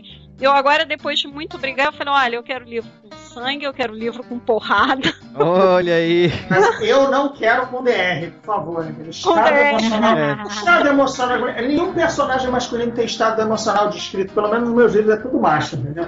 Pois Todo mundo é. sabe o que tem, o que é, o que tem. No máximo, um tem, assim, realmente tem tendências bem sádicas, então ele quer se livrar daquele problema, mas é tipo três linhas que ele explica que ele deveria se livrar daquilo, sabe?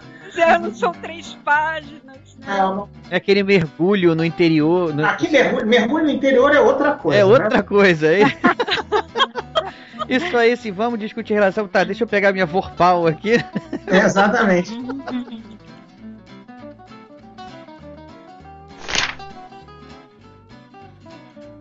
Que idiomas vocês traduzem? Todo mundo aqui traduz inglês, mas alguém traduz mais alguma coisa? Existe outro idioma além do inglês? O, o anglófono. Tudo importante tá ali, né? É, não, eu só traduzo inglês. Eu, eu tenho A uma Ana é história que é mais- É, é, eu sou mais versátil. Mais versátil. palavra. Não, eu tenho uma história engraçada porque eu entrei, na verdade, no mundo editorial pelo alemão. Eu falo alemão, sou especialista em idealismo alemão e traduzia, na verdade, eu comecei com não ficção em alemão. E depois foi muito engraçado, porque eh, eu digo que eu tenho dois anos e alguns meses de tradução. Eh, eu lembro que dois livros meus saíram na Livraria Cultura, na época eu estava em São Paulo, e eu vi os dois livros na, na vitrine, né? E aí foi muito engraçado, porque um era uma tradução do alemão e o outro era uma tradução do italiano, era uma história de máfia, né? A- mesma editora, era o Grupo Record, duas, dois selos diferentes, E aí foi muito engraçado que eu, eu comentei, olha, eu traduzi os dois. E aí a pessoa dizia, mas peraí, quantos idiomas você fala, né? Eu falava, bom, eu falo cinco. Depois eu traduzi do espanhol e tal, para a mesma editora, né? Fui, fui traduzindo. Agora, na verdade, é, para você viver de tradução, tradução editorial, você tem que ter o inglês. Né? O alemão, eu tenho que, sei lá, a cada três anos aparece uma oportunidade. Né? Isso tem a ver também com os agentes, com as próprias, com o sistema das editoras, né? Até para você avaliar um livro, eu lembro na Rocco tem o Lucas que fala alemão, que deu aula de alemão, né? Que é bilíngue, morou na Alemanha há muito tempo, mas era o único editor que eu conhecia que falava alemão. E aí você pode ver que a Rocco, ela tem a Rocco adulto, né? Ela tinha, uh, uh, talvez seja uma das poucas editoras, a Bertrand também, uh, mas aí era por pareceristas, uma das poucas editoras que publica em alemão. Então também tem a ver com italiano, você tem a Bertrand, que publica em italiano, em espanhol, mas é, é se você não tiver o inglês, como, como idioma de trabalho, fica difícil, né? Eu acho, de, de viver de tradução editorial. É inglês mesmo e ponto final. É, eu só sou inglês também, Regiane, você também, né? Não, eu me perdi. Ela já falou, é só inglês, né, Regiane? Só inglês, só inglês. Para quem quiser enveredar, se quiserem aí ajudar uh, os novos concorrentes, qual é a formação mínima que vocês acham que, que alguém tem que ter para poder se candidatar a ser um tradutor? A, a, formação que vocês têm, vamos lá. Gordirro, começando por você. Bem, eu sou jornalista, basicamente, crítico de cinema, e fui parar nessa por uma anglofilia doentia, entendeu? Um conhecimento em inglês que dizem que é vasto, eu agradeço quem acha, é, mas eu concordo também. É, Boa. E, e, o fato é que eu, eu recebi chance de duas pessoas amicíssimas e que e que estavam passando por aquela entre estavam começando na área editorial e vendo que o, que o, material humano que eles com quem eles iriam trabalhar era péssimo. E aí me chamaram. Olha, assim, olha, melhor dar a chance para o maluco do André, porque o que a gente tem aqui não está não, não tá prestando. Sem dizer nomes, até porque eu nem conhecia as pessoas que foram dispensadas e tal. O fato é que eu fui entrando e pegando um livro atrás do outro, acho que agradei. Entendeu? E depois, quando eu descobri como as, essas pessoas foram dispensadas ou saindo do mercado ou qualquer coisa trabalhavam, eu disse, nossa, então eu acho que eu estou fazendo certo, né? Porque não era dessa forma que deveria se agir. E aí eu acho que essas, todo mundo que está aqui presente, a, a Ana e a Regiane, a gente meio que trabalha da mesma forma. Por isso que a gente está pegando um livro atrás do outro, os elogios são geralmente o ou mesmo, nossa, adoro trabalhar com vocês por isso, isso e aquilo. E são essas mesmas pessoas, jovens editoras, que nos deram essas chances. Eu, pelo menos, estou falando do meu caso. E, e, até digo nomes que agradeço muita gente, que é a Ana Lima e o Jaime Biagio, entendeu? São, é graças aos dois que eu saí ali da poeira do jornalismo e vim exercer uma coisa que eu sempre gostei. Na verdade, na verdade eu não estou traduzindo, eu estou fazendo o que eu amo, que é escrever, escrever e colocar meu inglês, meu conhecimento de inglês à, à, à, à prova, né? prova. Por acaso as duas coisas combinadas dão uma tradução, entendeu? É meio que isso.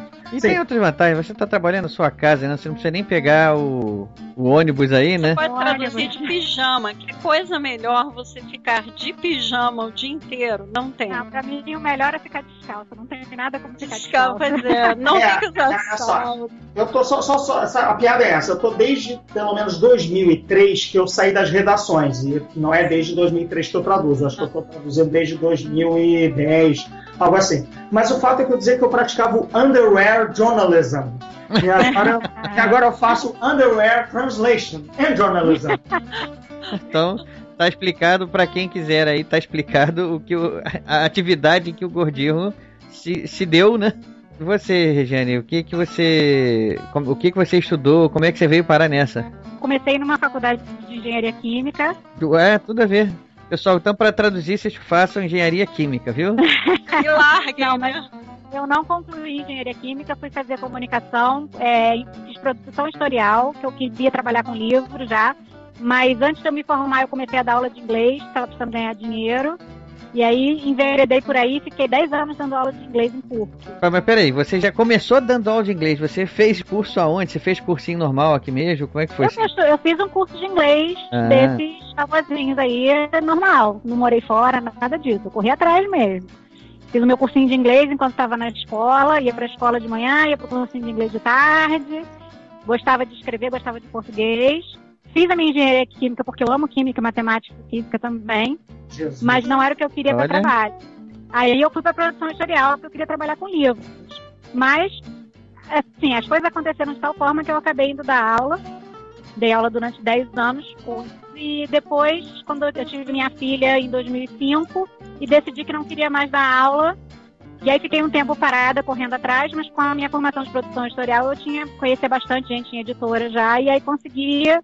E em 2009 eu comecei a traduzir Profissionalmente, né? eu, eu legendei um tempo antes disso também. Fiz legenda pra TV a cabo um tempo antes de pegar.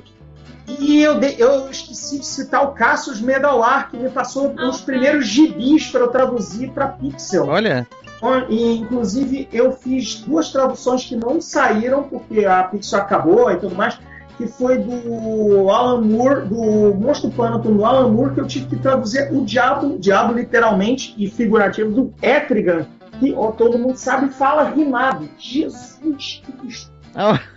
Ô, ô, Gordinho, você ainda recebeu por isso, Gordinho? Você- Não, recebi, recebi. Não, isso que eu tô dizendo, saiu, você fazia isso, tinha que ler o gibi, que você já não gostava e ainda recebia pra isso? Pois é, pois é. é. Não, trabalho assim, é porque as, as, as pessoas acham que, nossa, assim, que nem quando. Eu sou crítico de cinema. Ah, você ganha, ganha pra ver filme, né? Que moleza. Vontade de dar um tapa na cara, né? Porque eu tenho que aguentar cada coisa, tenho que ver filme de manhã. Eu só vejo filme de manhã. É só a criatura do mundo que não, não conhece o que é um cinema com público, não é aquela sexta e sábado com namoradinha, namoradinho, casal, aquelas coisas. Não, eu vejo filme de manhã, segunda-feira e terça-feira de manhã. Há 15 anos já, 16. Então, aí, então, ah, mas você trabalha de produção, nossa, é é ótimo, trabalho com que gosta, que ama, fica só lendo livro, né? Não, minha, minha senhora.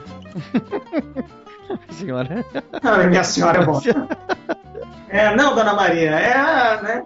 Dona Maria, Dona Maria é um termo genérico bom, né? A gente já, dona, já não, entendeu. Dona Maria é a motorista. Dona Maria é a motorista. É.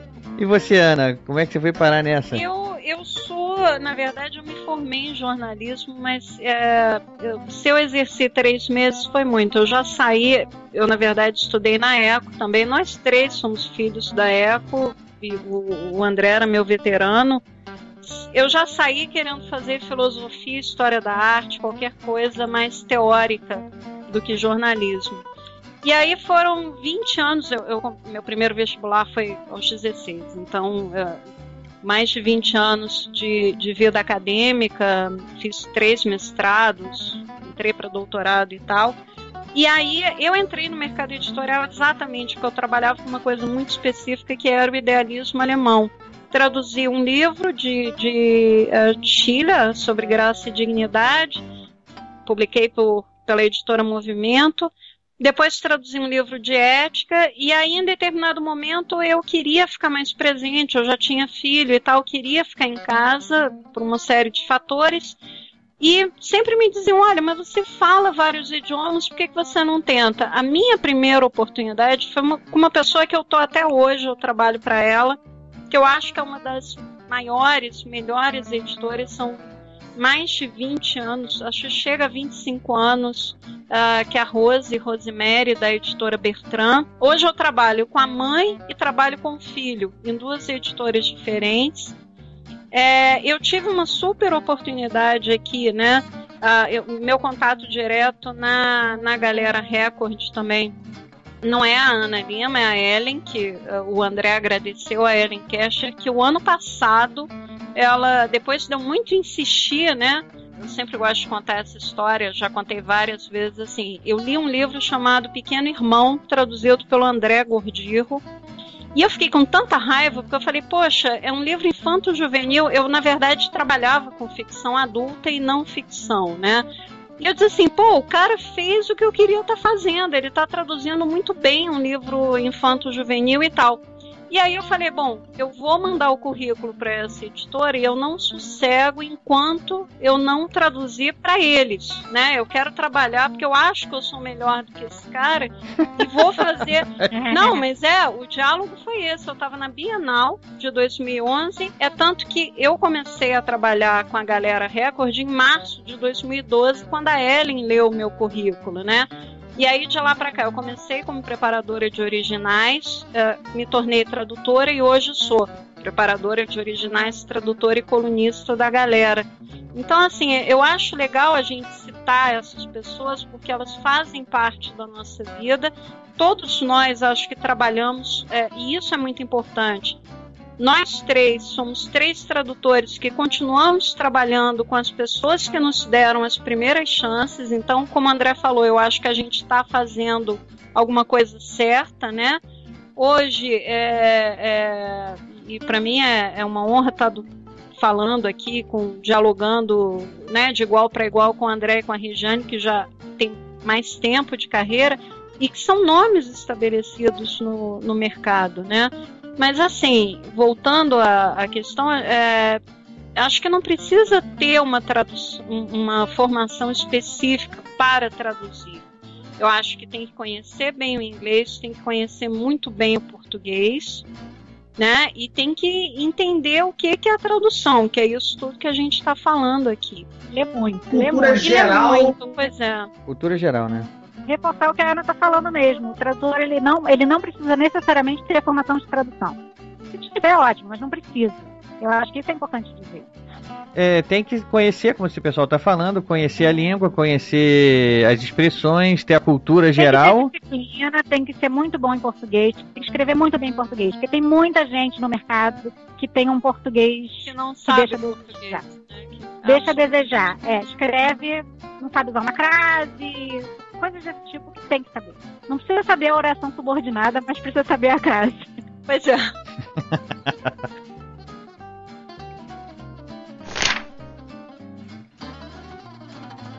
Para finalizar aqui, pessoal, vamos fazer o seguinte: deixar aqui para nossos ouvintes aqui a forma de encontrar vocês aí na internet, se vocês quiserem ser encontrados, como o pessoal faz para entrar em contato, tirar alguma dúvida, quais livros vocês já traduziram, enfim, o microfone está de vocês, está aberto, está livre. Então vamos, começa você, Ana.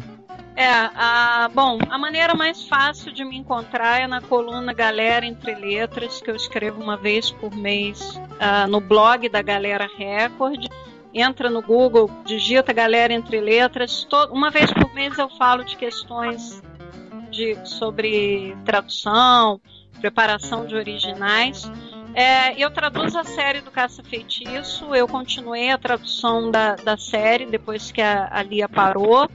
Em agosto, na Bienal do Livro, deve estar saindo Pesadelo, que é o sétimo livro. E em agosto está saindo esse livro que, que para mim foi a minha primeira, primeira oportunidade na Galera Record, que é Todo Dia, do David Levitan, o mesmo autor do Will e Will. Então, assim, acho que é um livro, é literatura, vai ser uma leitura agradável para jovens, né, para adolescentes, jovens e adultos também. E para me encontrar é isso. Pela galera pode deixar comentários e tal. Para quem quiser me achar, eu estou no Twitter, é, Regiane underscore W, aquele traço embaixo, né?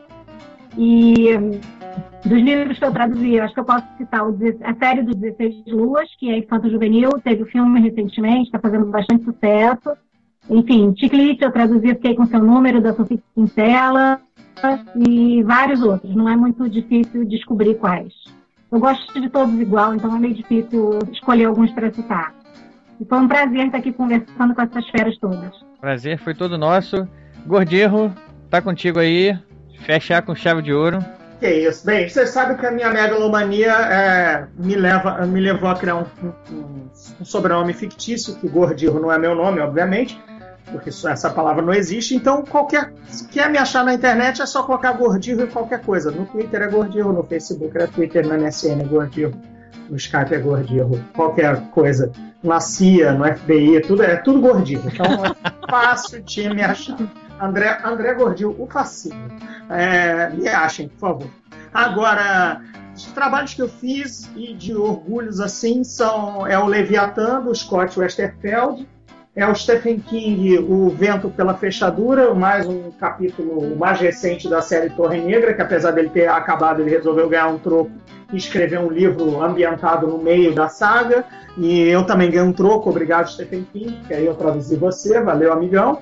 E a, o Tijolão Trono do Sol, da Leia, que é de um apadrinhado do George Martin do Guerra dos Tronos, que um, um apadrinhado dele lançou também tudo tijolão, 900 páginas, alta fantasia, o Trono do Sol. Esses são os três principais aí que você encontra, além do pequeno irmão que a, a, a Ana é, revisou e deu uma polida não, merecida. Não, eu li só. Ah, você não leu? Não foi você que fez o copy? Não, eu na época nem trabalhava, eu só li de raiva. Ah, poxa.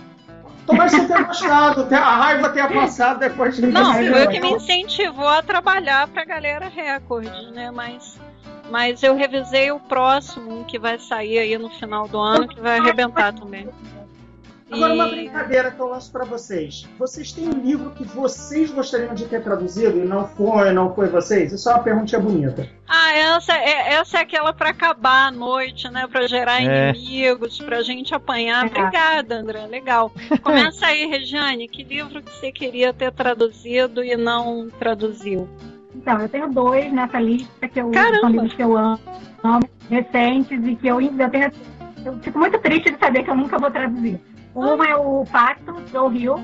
Filho, de, filho do Stephen King, isso aí. É. E o outro é Extremamente Alto e Incrivelmente Perto, do Jonathan Savory Power, que é uma prima, uma coisa linda, um livro emocionante do começo ao fim, eu adoro. Não é, é muito DR, não? Não, não acho um livro DR, mas é um livro muito bonito, eu acho que o Gordinho não ia gostar, não. Respondido sua pergunta, Gordinho. É DR, sim. É DR, sim. Livro Mulherzinha, Mulherzinha, Mulherzinha. Ana, você, Ana, que livro você queria ter traduzido? Vários, vários, assim. Eu sou aquele tipo que eu tenho ciúme de. Alguns tem um que, que obviamente, eu vou conseguir porque está em domínio público, que é o Morro dos Ventos Uivantes. Assim, já foi traduzido trocentas vezes, mas é o livro que, quando eu tiver mais velha, mais experiência, mais bagagem tradutória, é um livro que eu quero traduzir, porque ali tem um problema específico, que é o problema do sotaque. Como é que você lida com um so diferentes sotaques, né? Contemporâneo, assim, eu amei o Pequeno Irmão, e, mas eu já falei isso para o André também no Twitter. É, o ano passado eu li o Leviatã, eu comprei para o meu filho e, e assim ah, eu sou apaixonada por steampunk e já tentei, eu inclusive na oportunidade que eu tive como editora, eu comprei vários steampunk. Uh, uh, uh, tem editora aqui que a partir do ano que vem vai estar publicando é, alguns livros meus, de algumas compras minhas, e vocês vão ver. Quando for steampunk, pode ter certeza, é, são meus, infantos juvenis. Eu acho assim, de contemporâneo, Leviatã que é um, é um livro que te permite essa criação de, de, de termos e tal. É, é, é, um livro bem legal. Acho que o trabalho do André foi perfeito, com a ajuda da Ellen, que é uma super editora, e, e acho que ficou estava em boas mãos. Mas se eu pudesse traduzir, eu teria ficado muito feliz. E Gordinho, last but not least, projeto do. Meu, meu, eu gostaria de ter traduzido meu livro favorito de todos os tempos, obviamente, que é o Duna, mas obrigado, Jorge Luiz Calife, pelo serviço prestado, visto que eu não tinha inglês a esse nível em 1985, quando eu li o livro. E, só, e apesar de ele ter sido relançado pela Aleph agora, com outra tradução, por causa de compra, de direitos e tudo mais, eu dei uma folhada e fiquei com aquele apertinho no coração nem conheço a moça que traduziu, todo o amor por ela e todo o respeito, mas, poxa, Jorge Luiz, true, né? respect, saudade, enfim, deu aquele aperto, aquele ciúminho. Mas, enfim, queria ter traduzido Duna, porque é meu livro predileto, e queria traduzir a série do Elric de Meone Bonnet, Stormbringer, porque nunca saiu direito no Brasil, acho que só saiu o último, num português meio canhestro, e a série toda nunca teve edição aqui, quer dizer, ainda é um material inédito que, na boa, eu sou a melhor pessoa e com muita muito pau na mesa para dizer isso, para traduzir Aura Timeone Boné, porque eu adoro o personagem, li a, li tudo de cabo a rabo. Queria traduzir, alô, editoras, comprem Irishman Boné. É, editora, já dá o nome do agente. Você já devia ter vindo pra cá com o nome do agente. Olha, procurem o fulano. Procurem o fulano e me procurem em seguida que eu traduzo. É não, de livro, de livro assim, inédito, tem dois autores que também, já que é pra gente fazer pedido pra editor, né? pra editora e tal valendo tudo. dois autores, assim, que eu tenho. Eu, três, na verdade. Joe Watton. ah, é uma especialista, uma, uma irlandesa que mora hoje no Canadá, uma pessoa maravilhosa com quem eu me correspondo. Já que é pra gente dizer né, que nós somos as pessoas ideais, é Among Others, é um livro chamado seria Entre Estranhos. Para mim é o melhor, uma grande homenagem à, à literatura fantástica. Depois eu passo a editora. Quem se interessar me procura, né? Que eu já dou nome de agente, já dou valores e tal. Eu acho que merece. O China Mieville, que é um cara que também publicou Infanto Juvenil, On London e Railsea. Ah, ele foi publicado aqui no Brasil um livro adulto dele, mas eu acho que é uma que vale a pena. E o Graham Joyce, que é um outro britânico que tem um dos melhores livros sobre fantasia e, é, de fantasia e de fadas, que é o Some Kind of Fairy Tale. Então, assim, se está valendo pedido para editores, editores, atenção, por favor. Procurem a Ana. Né, publiquem esses três. Se for para publicar esses três, me procurem que né, vai dar certo. Ela garante o trabalho ou o dinheiro de volta. É, e a Regiane, ou o dinheiro de volta, não. Não, foi assim, isso aí, isso eu não gostou, amigão, pô, foi mal, mas agora já... Já gastei, né? né? Comprei meus cosméticos coreanos, agora não dá pra voltar lá atrás. Isso é o, é o argumento do filme A Mulher Vespa. Eu já falei. É um argumento lindo, né? A mulher usa um cosmético lá modificado e vira uma vespa. É óbvio.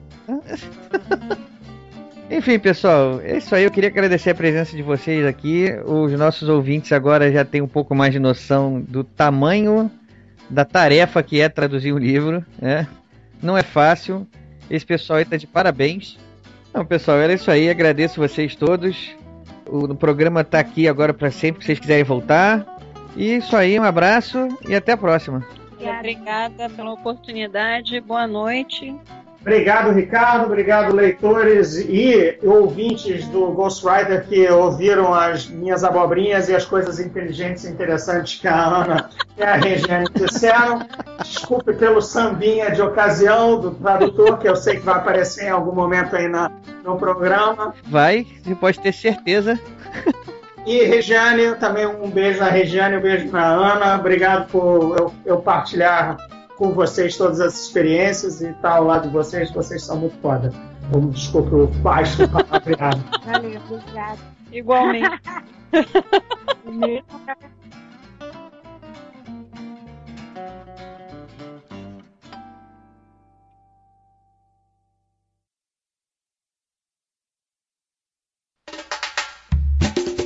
É o bloco da tradução na avenida. Olha o gordinho aí, gente! Osazie, osazie, a sanhada no Nintaianga. Eu, eu vou traduzir as páginas, vou cumprir a minha cota.